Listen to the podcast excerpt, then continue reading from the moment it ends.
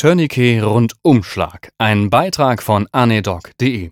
Alle haben schon mal drüber geredet, ich muss es jetzt auch einfach mal tun, weil ich einen schönen Artikel dazu gelesen hatte und gedacht habe, ich bringe euch noch mal ein bisschen was dazu näher. Die Blutsperre oder das Tourniquet ist in den letzten Jahren halt immer wieder in Mode gekommen. Es wird verwendet, um große Extremitätenblutungen zu stoppen, bis eine definitive Therapie durchgeführt werden kann. In diesem Rahmen wurde auch das allseits bekannte ABC-Schema durch ein kleines C ergänzt, also CABCDE, wobei das kleine C für Critical Bleeding und eine Besonderheit bei der Traumaversorgung steht. Zwar kann man ABCDE im Prinzip als Leitlinie bei jedem Notfallpatienten verwenden, aber speziell im Trauma ist die kritische Blutung noch einmal besonders wichtig. Wenn der Patient aus einer spritzenden Blutung am Unterschenkel leer läuft, kann man so viel Atemwegsmanagement machen, wie man will, es bringt halt nichts. Anekdotenhaft sei angemerkt, dass in den 80er Jahren sogar in den kleinen Beipackzetteln von Auto-Erste-Hilfe-Kästen eine improvisierte Version mit Dreiecktuch und Stock gezeigt wurde. Man musste das Dreiecktuch um den Oberschenkel knoten, einen Stock darüber legen und dann erneut knoten. Den Stock konnte man dann als Hebel verwenden, um die Dreiecktuchschlinge zuzuziehen. Das wird heutzutage ausdrücklich nicht mehr medizinischen Laien beigebracht, aus gutem Grund. Vielmehr zeigt man so Dinge wie den Druckverband oder die manuelle Kompression. Da ist das Risiko einer Fehlanwendung doch relativ gering. Nervenschäden sind nach so einer Intervention nämlich durchaus möglich, deshalb sollte die Indikation zumindest wohl überlegt sein. Aber wie heißt es so schön im ATLS? Life before limb.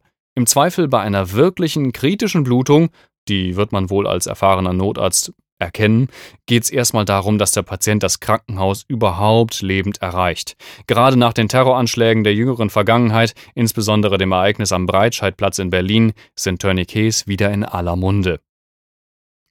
Dabei sind sie im Prinzip schon recht alt. Das erste bekannte Tourniquet liegt im Museum of London und ist von 199 vor Christus 1719 entwickelte Jean-Louis Petit dann ein Schraubgerät, das dieselbe Funktion erfüllte und nannte es Tourniquet, nach dem französischen Tournier, drehen. Verzeiht man Französisch, ich hat's nicht in der Schule. Auch moderne Devices funktionieren nach demselben Prinzip. Sie werden eng anliegend proximal der kritischen Blutung angelegt. In Tactical and Combat Care Guidelines Combat Medicine wird empfohlen, es 5,1 bis 7,6 cm proximal anzulegen. Jetzt fragt ihr euch, wie das kommt. Naja, die Angabe sind eigentlich 2 bis 3 Zoll, das ist die Umrechnung. Man könnte sagen 5 bis 8 cm proximal. Diskussionen bestehen, ob nicht einfach immer möglichst proximal an der Extremität angelegt werden sollte, wegen der Kompression gegen einen einzelnen Röhrenknochen. An sich erscheint das logisch, ist jedoch bezüglich Blutstillungswirksamkeit in der Diskussion.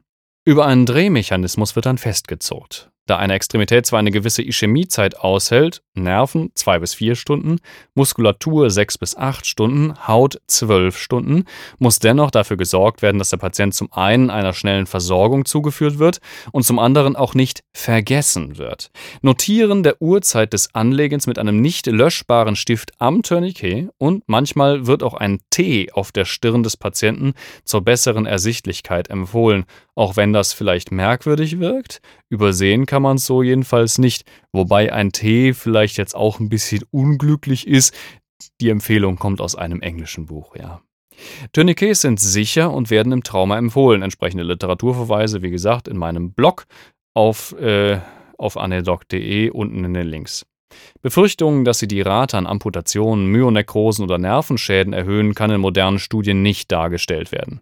Da eine solche Blutsperre, wir erinnern uns an die Blutsperren im OP, sehr schmerzhaft ist, sollte eine adäquate Analgesie direkt mitgeliefert werden. Sicher ist es als lebensrettende Sofortmaßnahme und nichts anderes ist ein Tourniquet bei der Massenblutung auch kurz mal ohne erlaubt, sollte aber so schnell wie möglich etabliert werden, sobald es die Lage zulässt. Obwohl diese Art der Blutstillung äußerst effektiv ist, ist sie traditionell nur auf Extremitätenblutungen beschränkt. Manche Hersteller bieten aber mittlerweile sogenannte junktionale Tourniquets an, die auch die Achselhöhle oder die Leistenregion komprimieren können. In den aktuellen TCCC Guidelines werden sie auch als First-Line-Therapie bei passender Blutungsstelle empfohlen. Es ist soweit, es kommt ab. Wenn es dann soweit ist, dass der Patient sein Tourniquet wieder verlieren kann, weil ein Chirurg zur definitiven Versorgung bereitsteht, sollte man vorsichtig sein.